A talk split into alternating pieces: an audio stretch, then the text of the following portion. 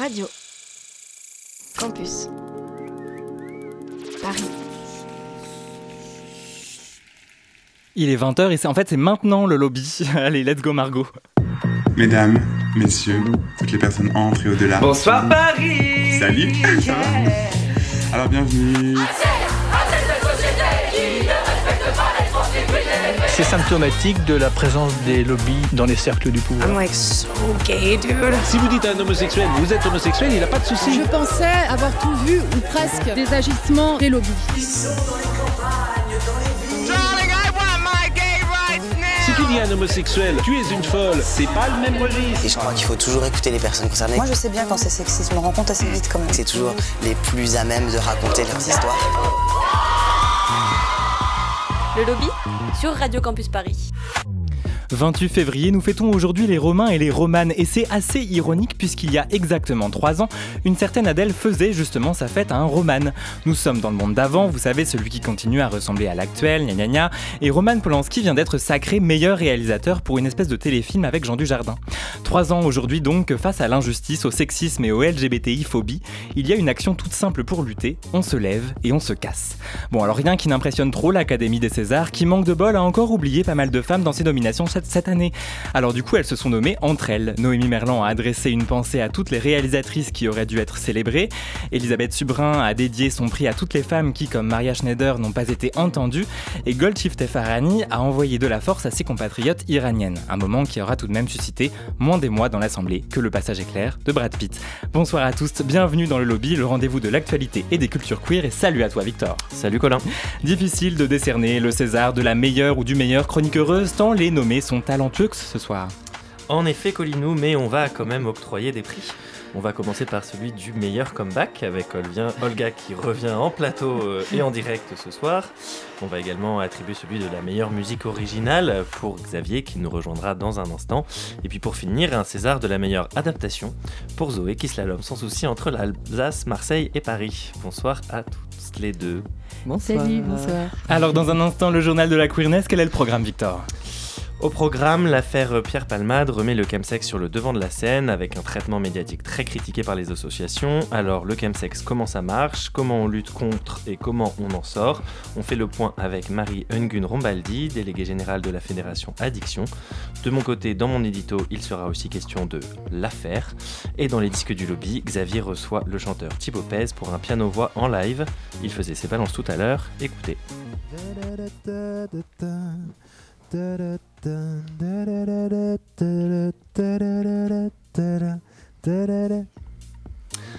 Alors Thibaut Pez en live euh, dans le lobby, euh, c'est euh, dans une petite demi-heure. On espère qu'il aura retrouvé les paroles.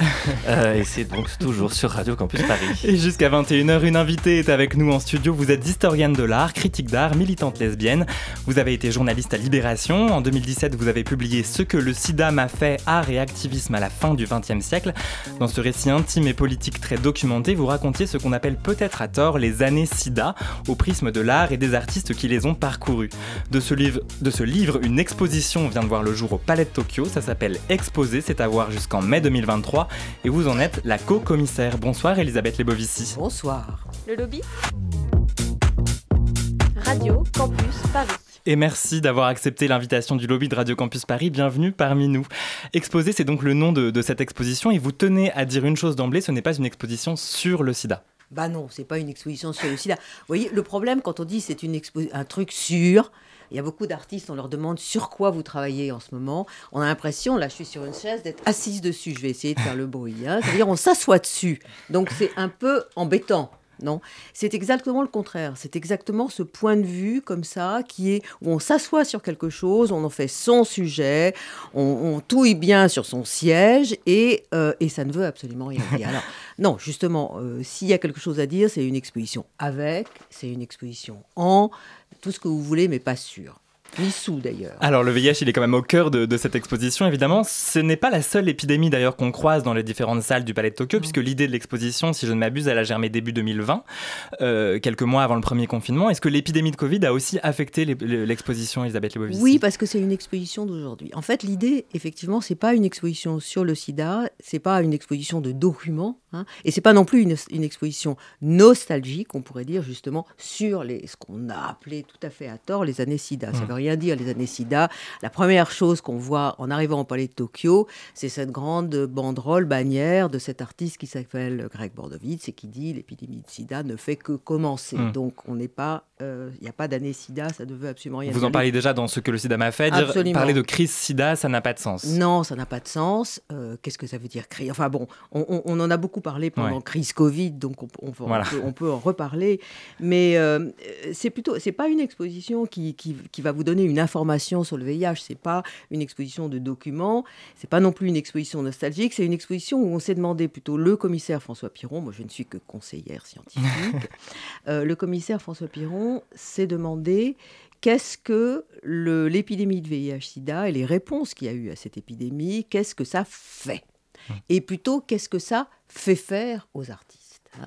Donc, l'exposition s'est penchée sur non pas des réponses artistiques, mais plutôt comment, effectivement, euh, un certain nombre de choses qu'on a pu comprendre avec l'épidémie du VIH-Sida et qu'on peut aussi comprendre avec le Covid, et en particulier la question des émotions, des affects hein, euh, qui traversent finalement euh, cette exposition, comment un certain nombre d'artistes se sont, eh ben, se sont intéressés, se sont saisis euh, d'un certain nombre de problématiques et qu'est-ce que ça les a fait faire. Mhm. Voilà, c'est ça l'idée de l'exposition. Alors pour parler de, toute la créativité liée à l'épidémie de VIH, de toute la, production artistique qui a été façonnée aussi par l'épidémie, euh, Didier Lestrade, lui, il parle d'un art sida. C'est une appellation qui, vous va? Pourquoi pas? Euh, Moi, je dirais que c'est beaucoup, c'est un petit peu plus compliqué. C'est-à-dire que moi, ce que j'ai trouvé passionnant, alors je, ne sais pas hein, ce que ça fait. mon idée, l'idée de l'exposition, c'est toujours un doute, c'est toujours mhm. qu'on ne sait pas. Hein. On, ne va pas construire son objet avant de faire l'exposition, ça n'a aucun intérêt. En fait, euh, c'est avec l'exposition, avec la présence des artistes et des œuvres que peut-être quelque chose se construit.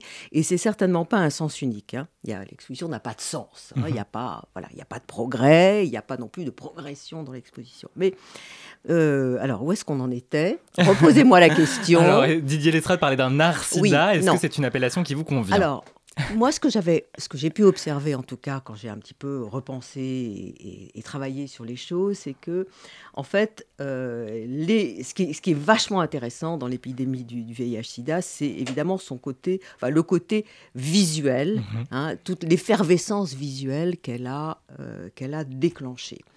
Et en fait, ce que j'ai trouvé moins intéressant, c'est que les activistes se sont saisis d'un certain nombre de problématiques artistiques d'époque et pas les plus faciles, c'est-à-dire ce qu'on pouvait appeler l'art conceptuel, un art tout à fait déconstructeur, un mmh. art qui s'intéressait au langage, qui travaillait avec le langage, qui travaillait avec, euh, avec euh, les, jeux de mots, etc., etc., mais aussi avec, et qui travaillait avec des images déjà faites, hein, à les déconstruire. Donc les activistes se sont servis de ça, hein. on voit bien dans la problématique d'ailleurs, bon, la plus visuelle, on pourrait dire, des activistes euh, SIDA, c'est celle d'ACT UP, mmh. New York et Paris. Effectivement, on se saisit d'un certain nombre de choses et on les utilise. Et en retour, ou au même moment, les artistes se sont saisis de ce langage visuel que l'activisme SIDA proposait. Mhm. Hein. Donc c'est cette espèce de croisement de trucs qui, moi, m'a vachement intéressé. Ouais, et on va continuer à en parler. Elisabeth Lebovici, vous restez avec nous. Dans un instant, on pousse donc les portes du Palais de Tokyo pour découvrir Exposer, une exposition dont vous êtes la co-commissaire ou commissaire scientifique et qui est à voir jusqu'au 14 mai 2023. Mais pour l'instant, il est 20h09 sur Radio Campus Paris et on passe au journal de la queerness. Le lobby?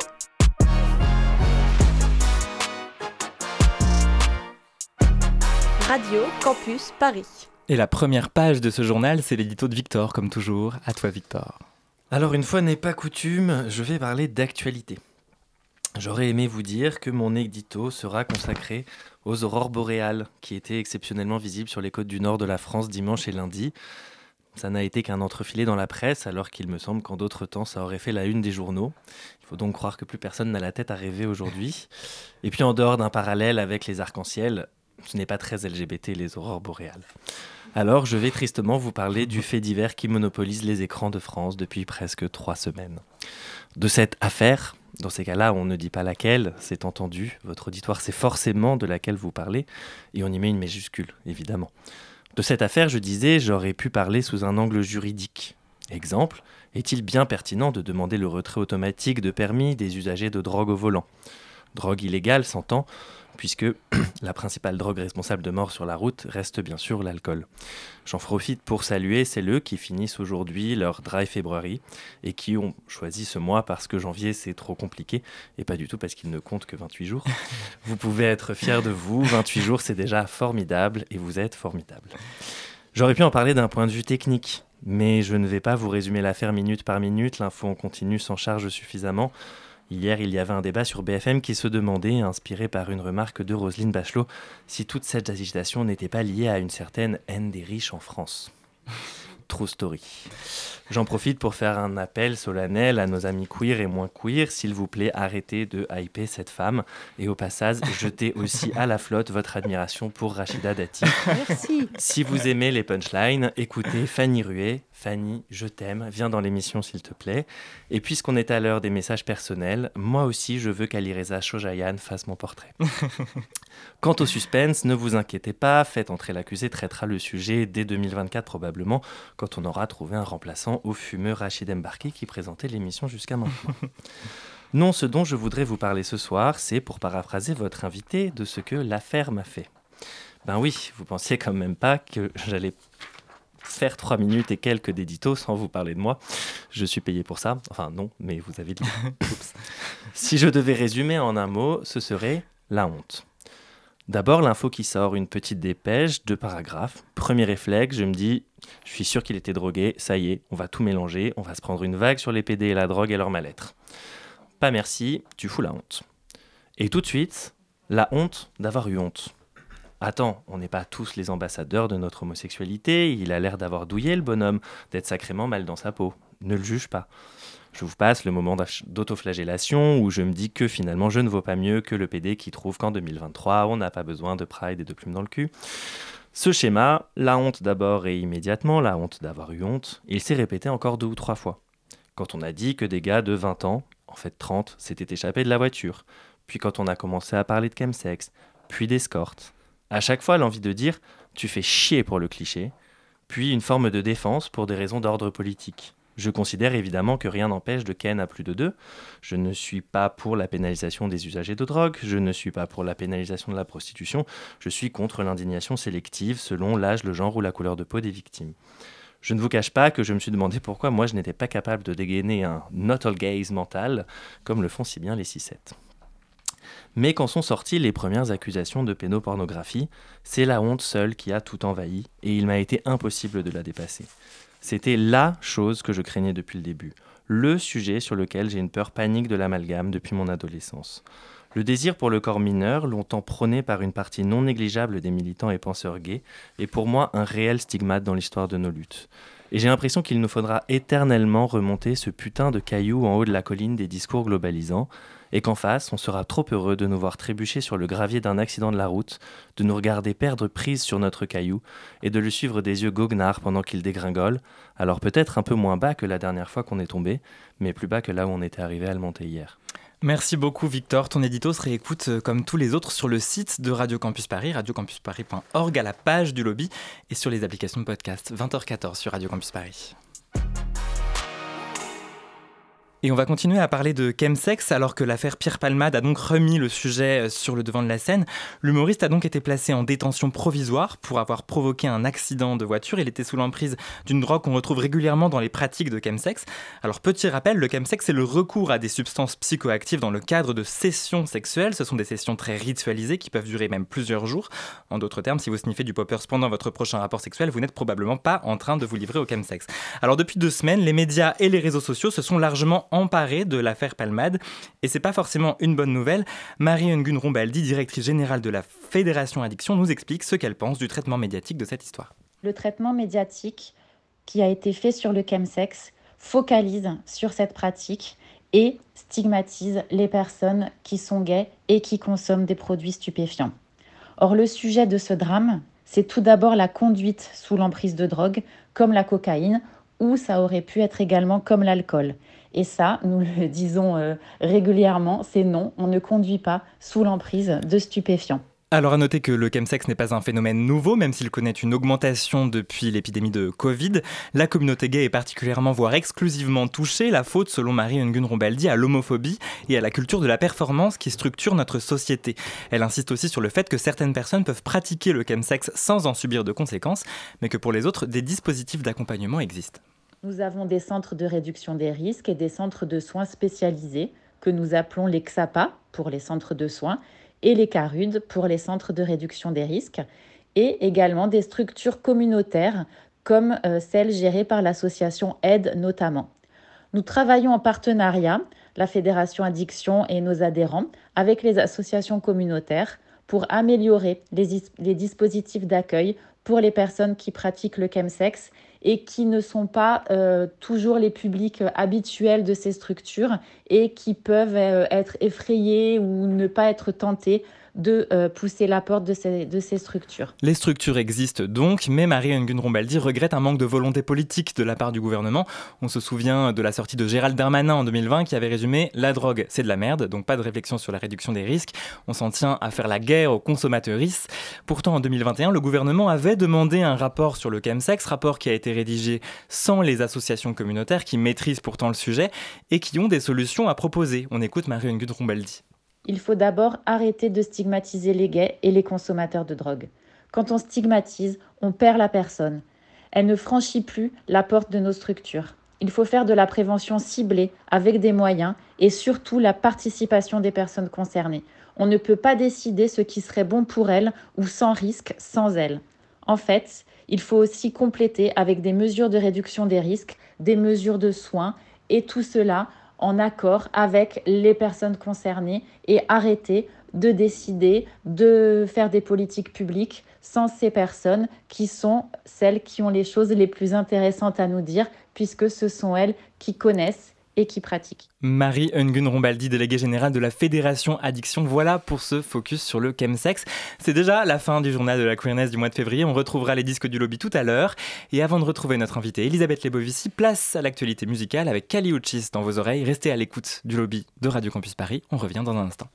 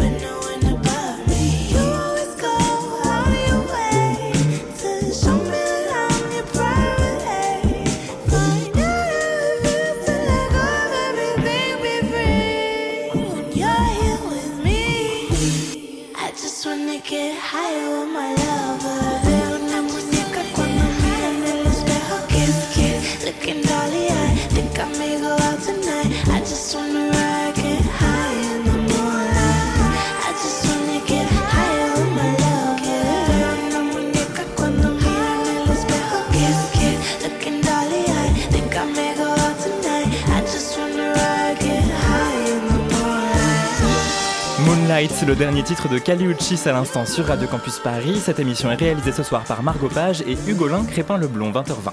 Le lobby Radio Campus Paris, yeah.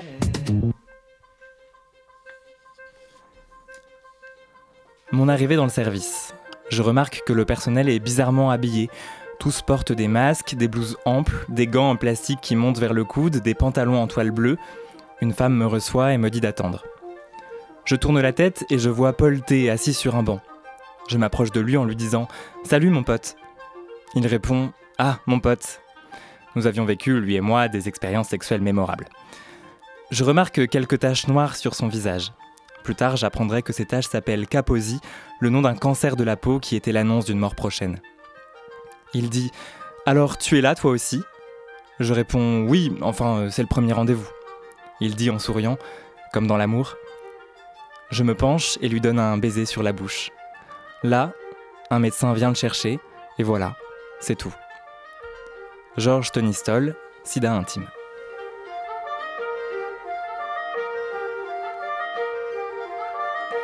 Et nous sommes toujours avec Elisabeth Lebovici, historienne de l'art et critique d'art et co-commissaire de Exposé à voir jusqu'au 14 mai au Palais de Tokyo. Le texte qu'on vient d'entendre, il figure dans le catalogue de l'exposition dont, on va reparler, enfin si on a le temps. Euh, peut-être que vous pouvez nous, présenter euh, Georges Tonistol pour commencer, Elisabeth Lebovici Oui, c'est un artiste, euh, finalement, qui va passer beaucoup, beaucoup de temps à ne pas raconter ces histoires-là. Je veux mmh. dire, ces histoires, justement, elles sont actuelles. Pourquoi elles sont actuelles? Parce qu'il est en train de raconter quelque chose qui lui est arrivé il y a, on pourrait dire, euh, probablement au début des années 80, tout début des années 80. Et en fait, il le dit aujourd'hui. Hein. Et c'est peut-être ça qui est très intéressant à montrer. Et alors, donc, c'est un artiste qui présente deux grosses installations dans l'exposition. Une des installations est particulièrement frappante, en fait. C'est une série de chaises qui sont tournées contre le mur. Des mhm. chaises, euh, voilà, exactement celles sur lesquelles on est assis aujourd'hui, d'ailleurs. Le lobby est assis. Euh, on pourra peut-être parler de ça. Et donc, elles sont tournées vers le mur. Et sur ces chaises, il y a quelques vêtements. Hein, des vêtements qui ont été euh, bien mis comme ça, plus ou moins bien mis sur le dos de quelques chaises, comme ça. Voilà. Et c'est quand même un truc qui est comme, cette, euh, comme ce que vous venez de raconter, c'est-à-dire tout d'un coup, on, sent, on sent effectivement ben, qu'il y a des gens qui, nous ont, mmh. qui ne sont plus là, qui sont partis. Ils sont partis, d'ailleurs il y a une bande son, il y a beaucoup de sons dans l'exposition, mmh. ils sont partis. Et euh, effectivement, ces gens ne sont pas là avec nous, mmh. ils sont partis, voilà, ils ont laissé leurs vêtements, ils sont partis. Il y a beaucoup de choses, je trouve, dans cette exposition sur tous ces gens qui sont partis puis qui n'ont pas fait l'histoire.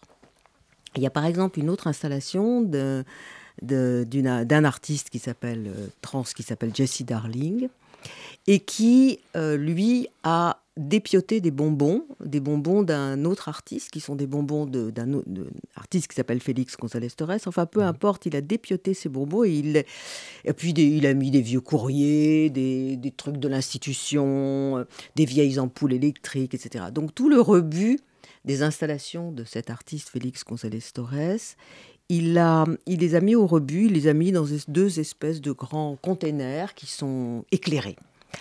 Et c'est très beau, c'est très queer. Mm. Hein. Ça fait du glitter partout, ça fait du doré, ça en jette, il y a des bijoux, il y a de la bijouterie, de la verroterie. Enfin, c'est assez fascinant.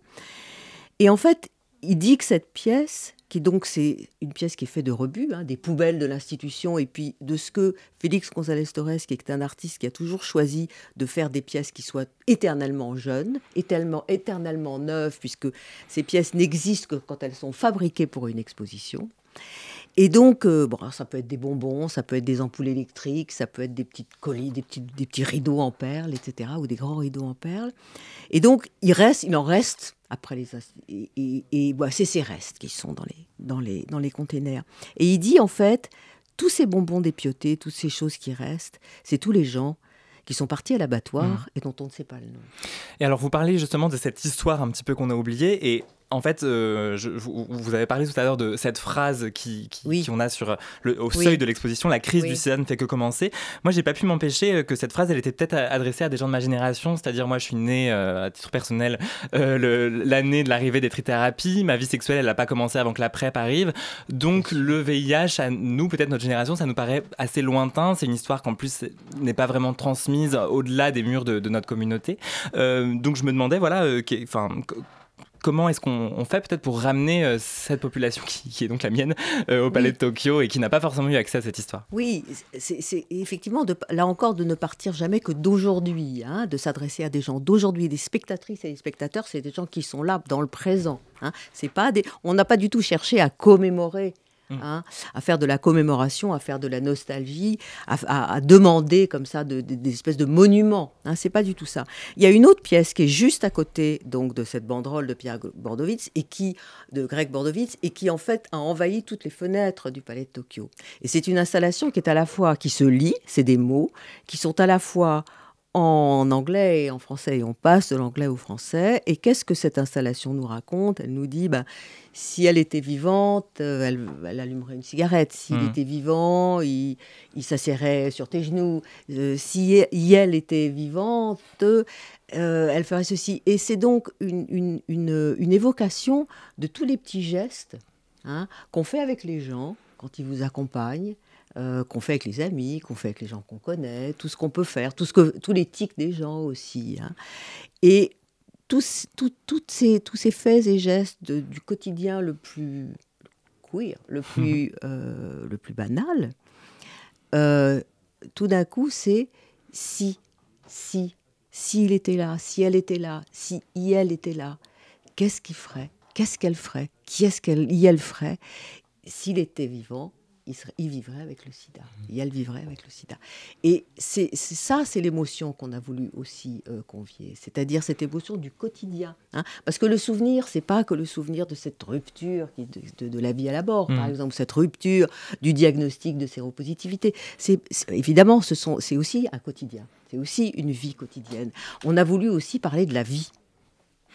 Eh ben justement, vous nous parlez de, de, la scénographie, de ces, de ces pensées. Oui. Euh, L'exposition, elle est structurée en huit espaces qui sont ni chronologiques, mmh. ni euh, forcément thématiques au sens très précisément thématique. Comment est-ce qu'ils ont été euh, pensés les uns par rapport aux autres Et qu'est-ce qu'a quel a été le, le fil de conception en fait de ces différents espaces? Bah, euh, le, fil de conception, on a procédé un peu comme moi j'avais fait, c'est-à-dire dans un vaste bordel. On a procédé par, on a essayé de mettre des choses ensemble euh, en essayant de, de, constituer une pensée de l'amitié et des affinités, une pensée des attractions finalement. Qu'est-ce qui, qu'est-ce qui, qui va s'attirer? Qu'est-ce qui va se repousser? C'est vraiment une pensée comme ça euh, qui se développe dans l'espace, qui s'est développée dans l'espace. Alors, il y a aussi des artistes qui ont voulu créer, creuser leur chemin dans l'espace. Par exemple, il y a une artiste qui s'appelle Zoé Léonard qui donc a euh, repensé une pièce qu'elle avait faite en 92 Hein, qui était de débarrasser un musée à Cassel d'une grande partie de sa collection, hein, qui était sur les murs, qui étaient des collections d'œuvres d'artistes. Évidemment, vous savez, il y a beaucoup de représentations masculines qui sont faites par des artistes hommes, qui, ont, qui glorifient les héros, etc. Donc elle a fait débarrasser de toutes ces représentations, une grande partie de ces représentations masculines, et donc dans les trous qui étaient laissés de l'installation, elle avait mis ses photographies de vulves de ses de copines qu'elle avait faites, hein, de ses amies, de ses amantes qu'elle avait faites, qui avaient accepté toutes, et qui donc des photographies euh, taille 1, enfin disons un peu plus grande que nature, on pourrait dire, si nature est utilisable dans cette émission. C'est pas sûr, je ne l'utiliserai pas d'ailleurs, oh mais bon, les oublie-le. Euh, donc de ces photographies noir et blanc qui étaient juste installées avec un, morceau de verre par-dessus et puis quatre, quatre, euh, enfin voilà, juste collées au mur, donc sans les gros cadres, etc., etc. Tout d'un coup, bah, ça avait complètement changé la vision qu'on pouvait avoir du musée et ça avait introduit non seulement une critique du, du regard du gaze, du male gaze dans le musée, mais aussi une relation peut-être de désir avec, hein, ou en tout de dégoût ou de désir avec ce qui était montré et entre les, les figures féminines qui, qui, qui étaient laissées au musée. Donc elle a voulu refaire cette pièce. Et évidemment, là, on n'était pas du tout dans le même contexte. Hein. D'abord, on n'était pas dans un musée, il n'y avait pas de collection, il y avait des œuvres qui arrivaient en même temps. Et, donc, il a fallu qu'elle se fasse un espace. Et donc, c'est aussi ça hein, qui a présidé à l'accrochage. Comment on, s'installe, comment on crée un espace, et comment on crée un espace en amitié avec d'autres. Alors, euh, ce, que, ce que le commissaire de l'exposition, François Piron, explique beaucoup, c'est qu'il a voulu créer un truc qui soit pas l'image parfaite. Hein, la muséographie parfaite, où on mmh. voit une œuvre qui est là, splendide, dans son centre, etc., puis rien autour, etc. C'est plutôt de la cacophonie. Voilà, mon explication, c'est la cacophonie. Ça vous va? Ça me va très bien. Alors, vous avez parlé d'amitié euh, il y a un instant, et ça me fait penser au, travail de Nan Goldin, qui, elle, photographie donc des malades, ses amis, qui sont malades du, VIH. Mais en fait, il y a justement l'idée de ne pas montrer des corps malades, de sortir un peu du récit, de l'image compassionnelle qu'on a beaucoup vu dans les médias, peut-être encore plus euh, au pic de la crise. Euh, et, en fait, c'est ça qu'elle photographie, c'est plus l'amitié. Alors là, en l'occurrence, qui est l'amitié, c'est une amitié intéressante parce que c'est son marchand, c'est son galeriste, qui s'appelait euh, Gilles Duzin, qui était donc un galeriste parisien, et qui n'était pas très loin d'ici d'ailleurs, et qui euh, gagnait sa vie en étant euh, danseur au lido. voilà. Donc c'est intéressant quand même hein, de voir euh, parce que c'est le marché de l'art, c'est pas toujours, enfin le monde de l'art, c'est pas toujours euh, comme ça des gens qui sont marchands. C'est bon. Alors il était donc danseur au Lido et puis il a ouvert une galerie où il a montré notamment Nan Goldin. Et donc elle a vraiment voulu euh, le photographier. A voulu photographier effectivement le photographier malade hein. et donc c'est parmi les photos les plus les plus hallucinantes hein, qu'elle a pu faire c'est donc effectivement Gilles Luzin sur son lit d'hôpital on voit son bras très amaigri et Gilles Luzin avait un amant, enfin un compagnon, qui s'appelle Gocho, qui était un, un artiste, mais aussi un, bodybuilder. Donc on, voit aussi à l'époque, parce que je crois que c'est intéressant de montrer aussi cette obsession qu'il y a eu euh, dans les années 90 chez un certain nombre de PD pour le bodybuilding, mhm. une espèce de, silhouette complètement gonflée. Alors il y avait à la fois les, des corps amaigris et puis des corps extrêmement euh, musclés, gonflés, etc., etc. On voyait bien ça dans les, dans les soirées, dans les fêtes. Etc. On voyait bien ces corps euh, extrêmement forts, enfin supposément forts. Et donc elle a photographié donc son galeriste, son ami et euh, le, compagnonnage de cet ami hmm. avec son, compagnon. Mais il y a beaucoup, beaucoup, beaucoup d'histoires d'amitié dans cette exposition. On doit déjà marquer une petite pause, mais on vous retrouve dans un petit quart d'heure. Elisabeth Lebovici. Je rappelle donc que exposer l'exposition dont vous êtes la commissaire scientifique est à voir au Palais de Tokyo jusqu'au 14 mai. On continue à en parler jusqu'à 21h. Le lobby Et je crois qu'il faut toujours écouter Radio Campus Paris. Mais pour l'heure à 20h32, c'est l'heure de l'édito Testo d'Olga. Bonsoir à toi. Bonsoir à tous. Je disais lors de la dernière émission que le mois de janvier avait été interminable grâce à nos chers cis hétéros, mais les 28 jours de février, eux, semblent s'être euh, écoulés en une fraction de seconde. Et cette magie-là, je la dois à ma pratique du drag king que j'ai fortement accéléré l'été dernier comme euh, art thérapie pendant mon arrêt maladie pour burn-out conséquent et euh, toujours présent. De par une certaine militance queer que je ne nommerai pas, c'est le qui savent savent, affronter le grand dehors sous plusieurs strates de gras, de poudre, de paillettes et de lac n'était pas un secret pour moi avant de me lancer dans le drag en 2022. Je savais déjà combien un personnage anonyme et flamboyant peut devenir, aux yeux des civils, une sorte de toile vierge sur laquelle sont projetées bien des choses, positives comme négatives. Mais euh, sept ans a une transition après ma découverte de ces interactions tantôt lunaires, tantôt solaires, tantôt euh, carrément abyssales. Revivre ces instants si particuliers dans la peau de Miroslav Toile mon second avatar, a une saveur toute spéciale. Les deux premières fois que j'ai pris le RER e en drague pour me rendre à une soirée où je performais, à quelques dizaines de mètres près sur mon trajet, deux six mecs d'âge et de style totalement différents ont éructé Euh, moustache sur mon passage. Finement observé, messieurs, je me suis contenté d'un classique rire de gorge. Il y a quelques semaines, je suis rentré seul en tram euh, aux premières heures du matin après une scène ouverte drague très chouette. Il y avait des relents d'alcool dans la rame et je sentais des regards insistants sur ma grosse barre noire et ma combinaison rose fluo, mais euh, personne n'a moufté. Mon petit nuage queer a agi comme un bouclier contre la reloutude si souvent investie par certains de mes congénères en ce genre de circonstances. Je crois que je ne me suis jamais senti aussi puissant que ce soir-là, invincible. Et puis, en me rendant à mon avant-dernier show à Pantin, dans la ligne 5, il y a eu Dimitri. Une quarantaine d'années, un tantinet titubant, le regard flou, il faisait la manche dans le métro. Lorsqu'il m'a vu, il m'a complimenté sur mon maquillage. Je l'ai remercié, avec en bruit de fond ce souhait coupable, vraiment moche, d'une fin d'interaction rapide, n'ayant ni monnaie ni nourriture à lui donner. Puis Dimitri a posé quelques questions sur mon programme de la soirée, mon genre, ma sexualité. Ah, t'es une drag queen? Presque. Puis il m'a demandé Ça t'ennuie qu'on discute un peu? Ce recueil de consentement m'a cueilli.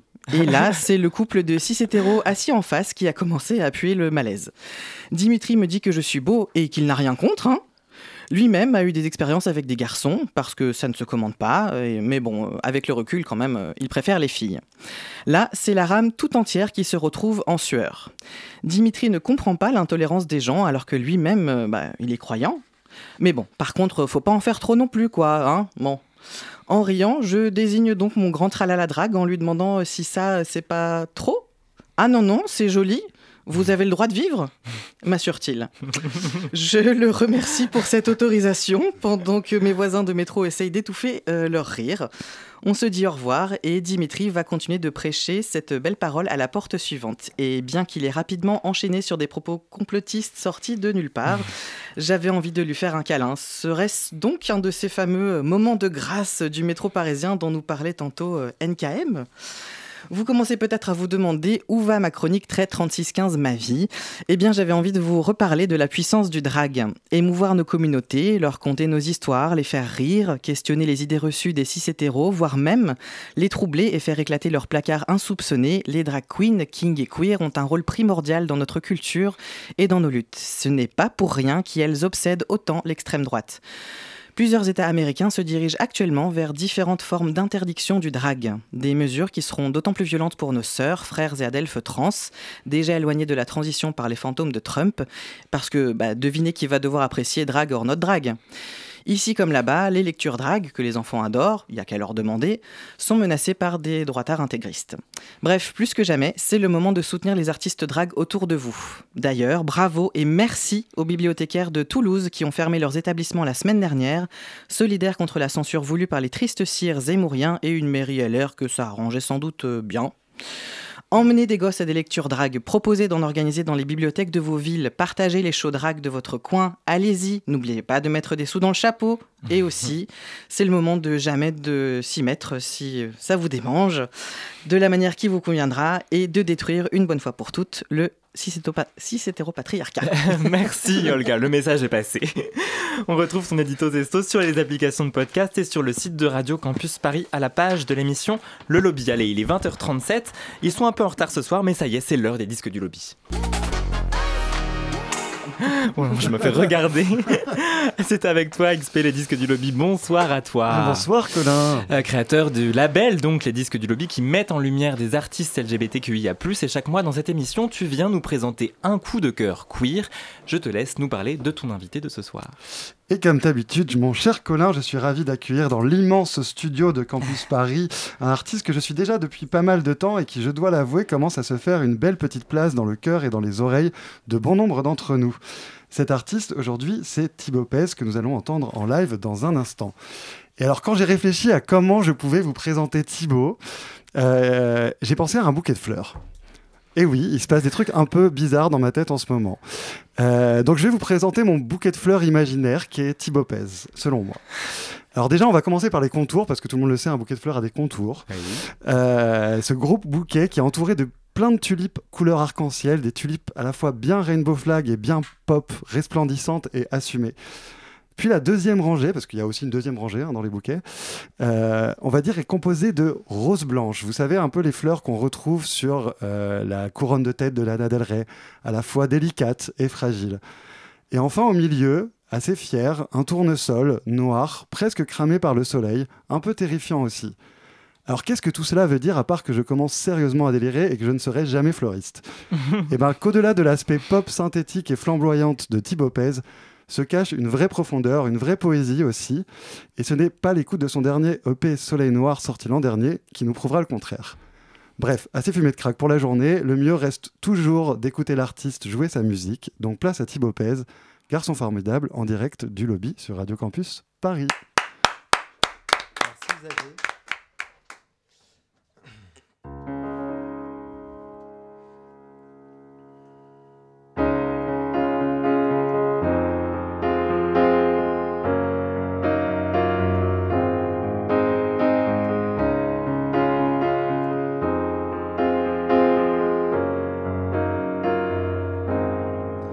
J'ai bien eu ton message, je connais la galère. Tu as tourné la page à l'envers. T'as le sacré cœur serré lorsque ton nouveau Jules essaie de faire tourner ta tête de mule.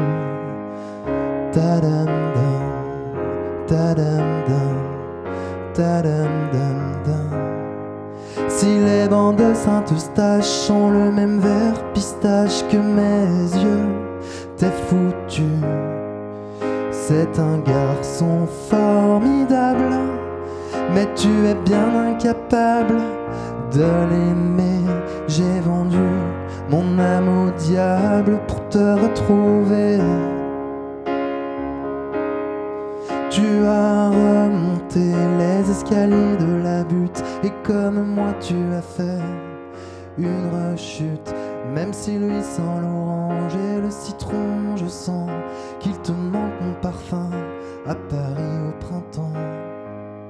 Tadam dam, tadam dam, dam dam.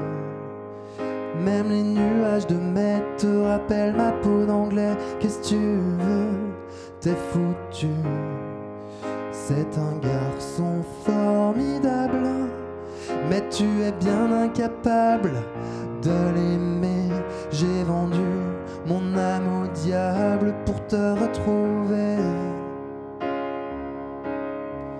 C'est un garçon formidable, mais tu te noies dans les sables émouvants du passé. On a l'air un peu minable quand on est séparés.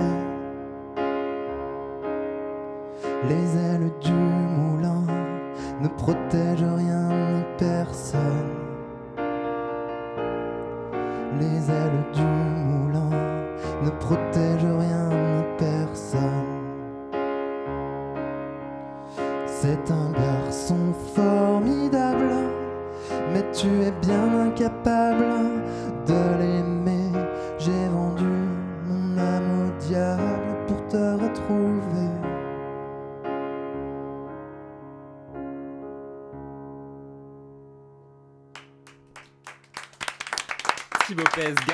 formidable en live dans le lobby de Radio Campus Paris. Thibaut Pez qui est donc ton invité ce soir à XP. Rebonsoir Thibaut. Euh, je pose un peu toujours la même question aux invités. Euh, pourquoi tu as choisi Garçon formidable ce soir, qui est exprès de ton pr- premier EP, Ouais. et pas un titre plus récent? Parce que, euh, parce que j'avais envie de, de vous faire un piano-voix et, euh, et que je trouvais que cette chanson s'y prêtait bien, plus en tout cas que les chansons du dernier EP. Euh, et puis sinon, j'aurais pu vous faire un single que je vais sortir en avril, mais je me suis dit, bah, je vais pas je sortir, je vais pas jouer un single qui sort dans deux mois, donc euh, voilà. Donc je me suis dit, Garçon formidable, et puis c'est une chanson que les gens aiment bien, donc euh, je me suis dit que peut-être vous aussi. Voilà. Euh, tu es plutôt expert aussi dans les reprises. hein. Euh, Il y a notamment cette incroyable version de Bloody Mary de Gaga en français, euh, Sans logique de Mylène Farmer, India Song de Jeanne Moreau, qui était d'ailleurs sorti avec les disques du Avec les Lobby. disques du Lobby, ou tout récemment le morceau de Podane de, par Michel Legrand.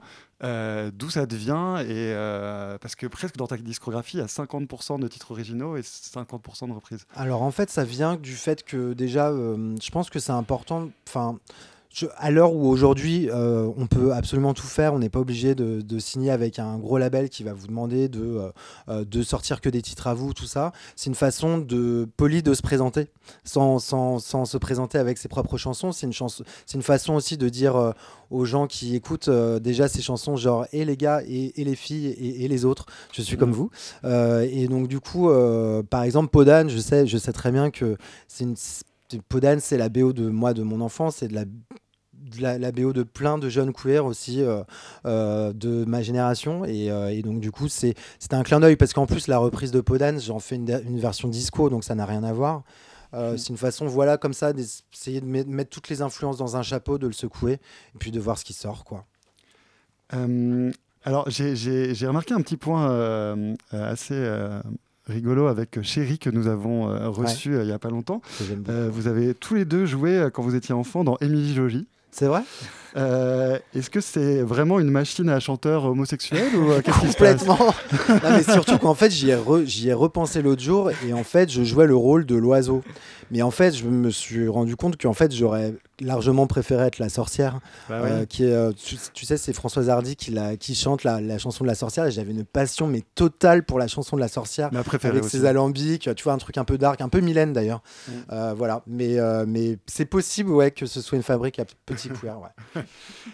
Alors, on n'a pas beaucoup de temps, malheureusement. Euh, mais je crois qu'il y a un concert bientôt aux Trois Baudets. Yes, le Est-ce 9 que tu peux nous en dire un petit peu plus sur ce qui est prévu et euh, justement bah, le 9 mars et, euh, et justement le- la- un peu la suite quoi Qu'est-ce Alors le attend 9 mars, donc du coup je joue au 3 Baudets, qui est une salle que, que- dans laquelle j'avais envie de jouer depuis super longtemps parce que c'est une salle que j'adore, le son est super, il y a un vrai piano en plus sur scène, ce qui est très rare tout ça. Et puis il y a une ambiance de théâtre comme ça que j'adore et puis il y a beaucoup d'artistes que j'aime que, que j'ai vu là-bas. Qu'est-ce qu'on peut s'attendre Euh, bah, Des mes chansons avec euh, pas mal de chansons inédites et puis je vais aussi faire un duo avec euh, un autre artiste queer qui s'appelle Sébastien Delage. Il va me rejoindre sur scène et on va vous faire une, une reprise de Dis-lui toi que je t'aime. voilà, la version DAO Paradis, mais en version PD. Voilà, et puis sinon, après, il y a des singles toute l'année. Voilà, Super. qui vont sortir. Eh ben, on Merci suivra beaucoup. ça et le rendez-vous est donc pris le 9 mars au 3 Baudets. Merci, beaucoup. Thibaut Pez d'être passé dans euh, le lobby et merci beaucoup à toi XP. Merci. Allez, il est 20h46 sur Radio Campus Paris. Why can't I say the word? I mean, why can't I just say, Le lobby? Susan, I'm gay? Radio Campus Paris Et dans le lobby, nous sommes toujours en compagnie d'Elisabeth Lebovici, co-commissaire de l'exposition exposée à voir en ce moment et jusqu'au 14 mai au Palais de Tokyo. Je reviens sur ce qu'on se disait juste avant Mhm. qu'on se quitte. On, on parlait de Nal Goldin, on, parlait de la représentation des corps. Euh, très rapidement, moi, il y a un truc qui m'a pas mal touché, ce sont les body maps. Oui. Est-ce que vous pouvez nous en parler? Ah Et puis en plus, j'aime bien que ça raconte aussi le fait qu'il y a dans cette exposition des artistes un peu canonisés euh, par le monde de l'art et puis des, gens qui sont pas officiellement artistes. Voilà, c'est évidemment l'idée d'exposition. Alors, les, les body maps, c'est un. C'est les premiers exemples, vous savez, c'est aujourd'hui des méthodes, euh, des méthodes de thérapie. hein. Mhm. C'est-à-dire comment on va dessiner son propre corps et donc se réapproprier une image de soi et comment en dessinant son- les contours de son propre corps, on va pouvoir aussi raconter son histoire et donc adjoindre à l'image de son corps un certain nombre de choses, des, des bouts de, de journaux, euh, des, des, des enveloppes de médicaments, enfin bon, tout- des tas de choses qui vont raconter aussi votre histoire. C'est-à-dire comment tout d'un coup se représenter hein, soi-même. Et ce qui est extraordinaire, c'est que euh, en fait, euh, François Piron a trouvé euh, l'origine hein, de cette, de, enfin, le, moment d'origine finalement de, cette, de, ce, de ce travail qui est un travail à la fois artistique mais aussi un travail thérapeutique, hein, où effectivement il s'agit donc de se, de se représenter et par la même occasion de, de se voir. hein, peut-être. Et euh, il, a il en a retrouvé l'origine donc dans un groupe de, de femmes qui s'appelle le Bambabani euh, Women's Group et qui a, euh, enfin, qui ont les premières euh, été initiées finalement à ce type. Alors, c'est une pratique qui est aujourd'hui encore euh, tout à fait pratiquée par- Mhm. dans des groupes de personnes qui sont, qui se sentent terriblement invisibilisées. euh, notamment dans l'épidémie. Et, euh, Par exemple, un certain nombre de femmes qui, euh, bah, qui cachent, par exemple, euh, le, fait qu'elles sont séropos et qui, ne le, qui, qui, qui, qui- sont encore dans une invisibilité totale et qui partent justement en re- en, en faisant la reconquête de euh, leur image du corps, de leur représentation du corps, finissent finalement par se donner, enfin c'est une, une forme d'empowerment, Ouais. finissent par se donner la parole. Alors, les expositions qui parlent euh, du VIH-Sida, on peut les compter Ouais. sur les doigts d'une main. Euh, Act Up Paris en a monté quelques-unes au siècle dernier, mais il nous a semblé en préparant l'émission qu'avant euh, l'excellente exposition euh. VIH, euh, voilà, l'épidémie n'est pas finie du MUSEM, euh, de l'année dernière, il n'y avait pas eu d'exposition d'une telle ampleur sur le sujet, en tout Non. cas en France. Non. Comment est-ce que vous l'expliquez euh, ça, Elisabeth Lebovici Ah bah ça c'était d'abord je crois qu'il faut beaucoup de temps. On, on parlait tout à l'heure de ce que raconte Georges Tony Stolz, le Mhm. sida intime. Il raconte finalement euh, les, les premiers les premiers moments hein, de, de, de, de sa de sa rencontre avec l'hôpital, avec avec le VIH et avec le diagnostic. Bah il faut il faut il faut beaucoup de temps. Euh, il faut une génération, il faut 30 ans, il faut 40 ans pour raconter les choses d'un certain point de vue. Donc je pense qu'il n'y en a pas eu pour ces raisons. Il y en a aussi pas eu parce que, bah, quand même, le monde de l'art institutionnel et officiel a été quand même super réfractaire hein, à l'épidémie. Qu'est-ce que vous faites là Vous faites des gestes vachement cabalistiques, alors tant qu'à faire, autant expliquer. Non, ce que je voulais dire en tout cas, c'est qu'il y aura une autre exposition, en tout cas qu'on attend, voilà, en octobre 2023 à Strasbourg, Ouais. au temps du sida, œuvre, récit et entre là au musée d'art moderne de Strasbourg. Voilà, c'est ça que je voulais dire. Voilà. Nous parlons beaucoup en gestes, ça peut être déstabilisant. Euh, à à l'entrée de l'exposition, sur l'une des, des banderoles euh, qui ont l'air de banderoles ensanglantées, un peu euh, qui composent l'œuvre Maille épidémique de Lily Reynaud Dewar, il est écrit Il semble que nous, les queers, soyons destinés à être les agents à la fois de notre salut et de notre remplacement. Par l'acte d'émancipation gay, nous semons les graines de la destruction gay. C'est donc un grand paradoxe. La libération queer éradique les queers. Euh, cette exposition, elle se retrouve finalement en plein, enfin, elle, elle- elle confronte en plein ce paradoxe, dans un sens. Oui, absolument. Bah, C'est-à-dire que l'institution est très convoquée hein, dans cette exposition. Quand vous vous retrouvez face à un parquet, euh, un, parquet un parquet flottant, hein, Et trouvé. voilà, un parquet queer, de- très flottant, et euh, où il y a un, panneau dessus où il y a marqué propriété privée, bon, évidemment, partout, hein, la question de la récupération, de du pouvoir du capitalisme et, euh, et, et- de- des puissants sur nos corps. hein, bah, c'est évident que euh, ce pouvoir est interrogé partout. J'ai l'impression quand même aussi dans l'exposition, bien sûr, oui. C'est pour ça aussi que c'est une exposition qui ne donne pas de solution, qui n'a pas de sens, qui doute.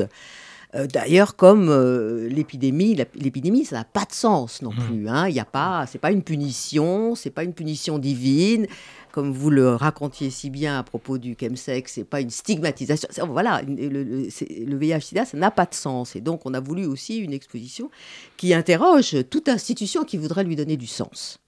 Et Voilà. c'était facile de travailler avec cette institution du Palais de Tokyo parce que c'est vrai que moi, à titre personnel, rentrer dans le Palais de Tokyo, je, ne suis pas forcément habitué à des expositions d'art contemporain. Il y a quelque chose d'un peu impressionnant aussi quand même. Donc, euh, est-ce que ça a été facile euh, cette installation Alors, pour vous euh je pense que le Palais de Tokyo, contrairement à d'autres musées, est quand même plus ouvert, plus accueillant, hein, même si c'est en plein 16e, 16e arrondissement, qui évidemment n'est pas sans poser quelques, quelques problèmes. Mais, euh, mais c'est un endroit où il y a beaucoup d'autres choses qui se passent. hein. Il y a par exemple, en Mm. ce moment, il y a la, la- la Fashion Week, il y a les défilés, il y a les défilés de mode. Bon, voilà, il y a, il y a d'autres choses qui se passent, qui se passent là. Et euh, il y a un service de médiation qui est hyper euh, formidable Mhm. hein, aussi pour aider à rentrer éventuellement dans l'exposition. Je pense que c'est important. Ça veut dire qu'on peut faire des visites guidées ou Voilà, des- ça veut dire qu'on peut faire des visites guidées, ça, peut dire que, ça veut dire aussi qu'il y a des, des, des écoles, des enfants qui Mhm. font des visites de l'exposition et ça on y tenait absolument, enfin c'est très important aussi. Il y a beaucoup hein. de ressources même sur place, euh, Oui. dans la petite alcôve là. euh, Il y a avec- évidemment, voilà, il y a les- beaucoup de ressources. C'est très imp- évidemment, c'est très important. Alors c'est pas le, le muséum est un autre type de musée, c'est un musée de société. Oui. Donc il s'agit effectivement, il s'agissait aussi principalement de, de- de montrer euh, l'incroyable collection d'archives SIDA qui se trouve au muséum. Mais mais euh, moi je trouve que le Palais de Tokyo est moins un endroit euh, difficile à franchir que beaucoup d'autres euh, beaucoup d'autres lieux, me semble-t-il. hein. Mais bien sûr, c'est évidemment euh, oui. Qu'est-ce que ça fait au musée Qu'est-ce que ça veut dire Qu'est-ce que c'est que cette, cette, euh, qu'est-ce bah oui, mais évidemment, qu'est-ce que les queers font au musée Mhm. Bah euh, voilà. Donc ça, c'est des questions innombrables qu'on peut se poser. Et vous savez, c'est des questions que se sont posées tous les groupes minoritaires, en particulier les femmes. Est-ce que les femmes artistes doivent être à l'intérieur de l'institution? Est-ce qu'elles doivent lutter du dehors? Ouais. C'est des questions qui ne cessent jamais de se poser. Et heureusement qu'elles se posent d'ailleurs. Un, un mot euh, peut-être euh, rapidement sur le livre qui accompagne cette exposition, qui est quand même Ouais. plus qu'un catalogue. On Oui. est quand- quand- un- comme un, fan, un fanzine un peu un gros, augmenté. gros fanzine. Vous avez travaillé avec la graphiste Roxane Maillet. Est-ce que vous pouvez nous en parler rapidement? Oui, oui. Alors, c'est c'est assez étrange, hein, puisque donc Roxane Maillet est cette graphiste qui donc a tout de suite pensé euh, un graphisme non, binaire. hein, c'est Mm. c'est quand même assez chouette de penser ça. Donc, au lieu d'avoir une grammaire inclusive, elle a fait appel donc à ses amis euh, du collectif Bye Bye Binary, que j'espère vous avez reçu Mhm. ici déjà. Ah, pas encore. encore, bah, vraiment, vous exagérez. Et donc, ce collectif euh, euh, Bye Bye Binary essaye de penser des des fontes, enfin des graphismes, des de caractères, des polices de caractères qui, qui essayent Hmm. de justement de pallier cette espèce d'énervement de l'écriture inclusive qui fait que tout texte devient quatre fois plus long parce qu'il faut des points, des- tous les points médians, etc., etc. Donc c'est, il n'y a pas de point médian dans ce catalogue, dans ce livre, puisque justement il y a des graphismes Ouais. qui vont euh, bon, euh, produire des, des sons graphiques assez intéressants et vont euh, pallier. Même, même le- le- le- l'affiche de l'exposition utilise un et eux qui, Hmm. euh, qui est assez étrange. Ah Et donc, à Francine, on retrouve aussi beaucoup de textes, dont celui que, que j'ai lu en, en- en début de, de- de Oui, cette interview, absolument. qui Alors, prolonge un peu. Il y a de tout, c'est-à-dire Hmm. c'est comme l'exposition, il y a à la fois des textes très personnels comme ceux de Philippe Joanny et de Georges Tony Stoll et de Tim- Timothée Madescler par exemple, et puis il y a des textes plus théoriques, on pourrait dire, et, et puis il y a des tonnes et des tonnes et des tonnes d'entretiens qu'on a fait avec, euh, voilà, pour, et pour donner encore d'autres éclairages sur l'exposition, et c'est un fouillis, et je pense que c'est un fouillis qui, qui nous sauve d'un certain nombre de, là encore, de commémorations, de nostalgie, d'institutionnalisation. Merci beaucoup Elisabeth Lebovici, je suis déjà obligé de vous, vous vous en couper. On aurait tellement de choses à dire. En tout cas, l'exposé est à voir au Palais de Tokyo jusqu'au 14 mai. Et pour prolonger la visite, on peut également lire Ce que le sida m'a fait, art et activisme à la fin du XXe siècle, que vous avez publié en 2017 aux éditions JRP Ringier. C'est la fin de cette émission très bientôt. Et c'est Zoé qui va en apporter la conclusion. Salut Zoé. Salut Colin. Et dans ta chronique, tu t'intéresses chaque mois aux oubliés de l'histoire. Et donc ce mois-ci encore, on embarque avec toi dans ta machine à remonter le temps. Et oui, je vous embarque, c'est le cas de le dire, puisque je vais vous parler de ça. Bienvenue chez Joe.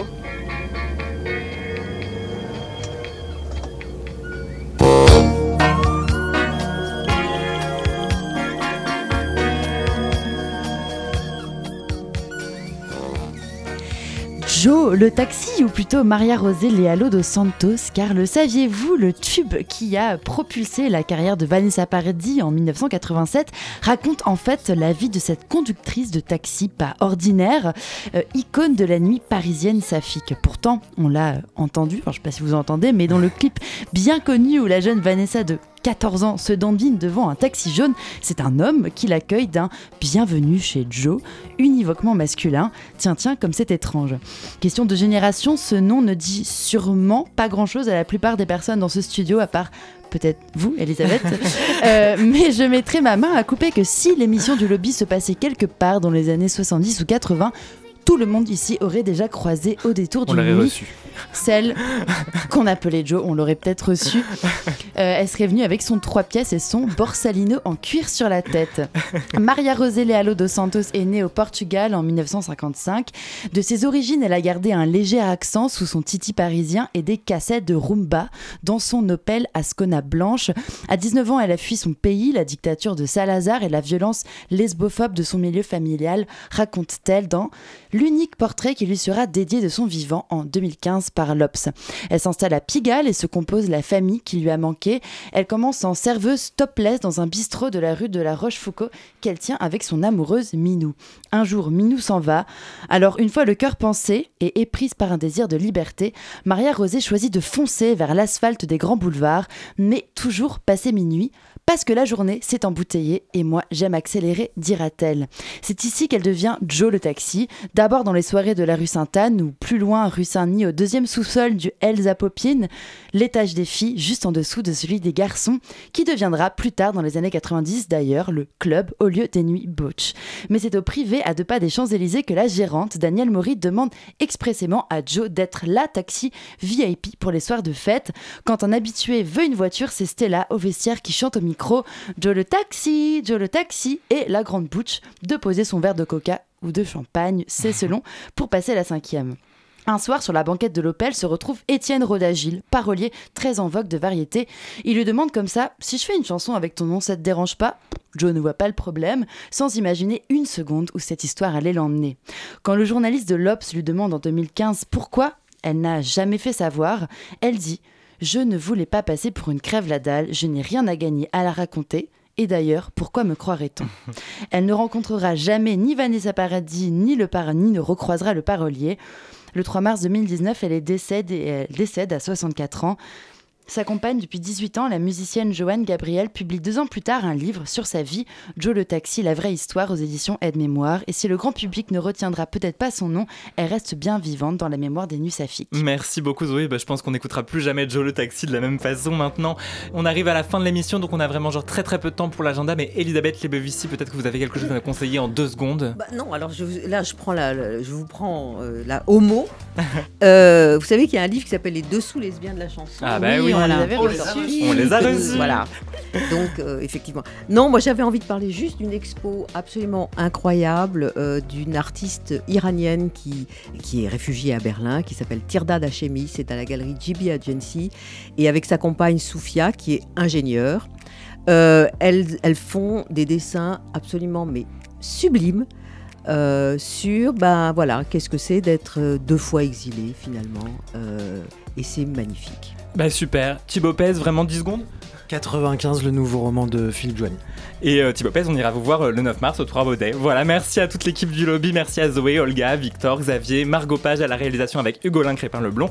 Bonne Merci soirée toi, sur Colin. Radio Campus Paris. Au mois prochain, ce sera le 28 avril. On se retrouve d'ici là sur Instagram, Le at le 28 lobby mars. RCP. Ce sera le 28 mars, il est 21h sur Radio Campus Paris. Radio. Campus. Paris.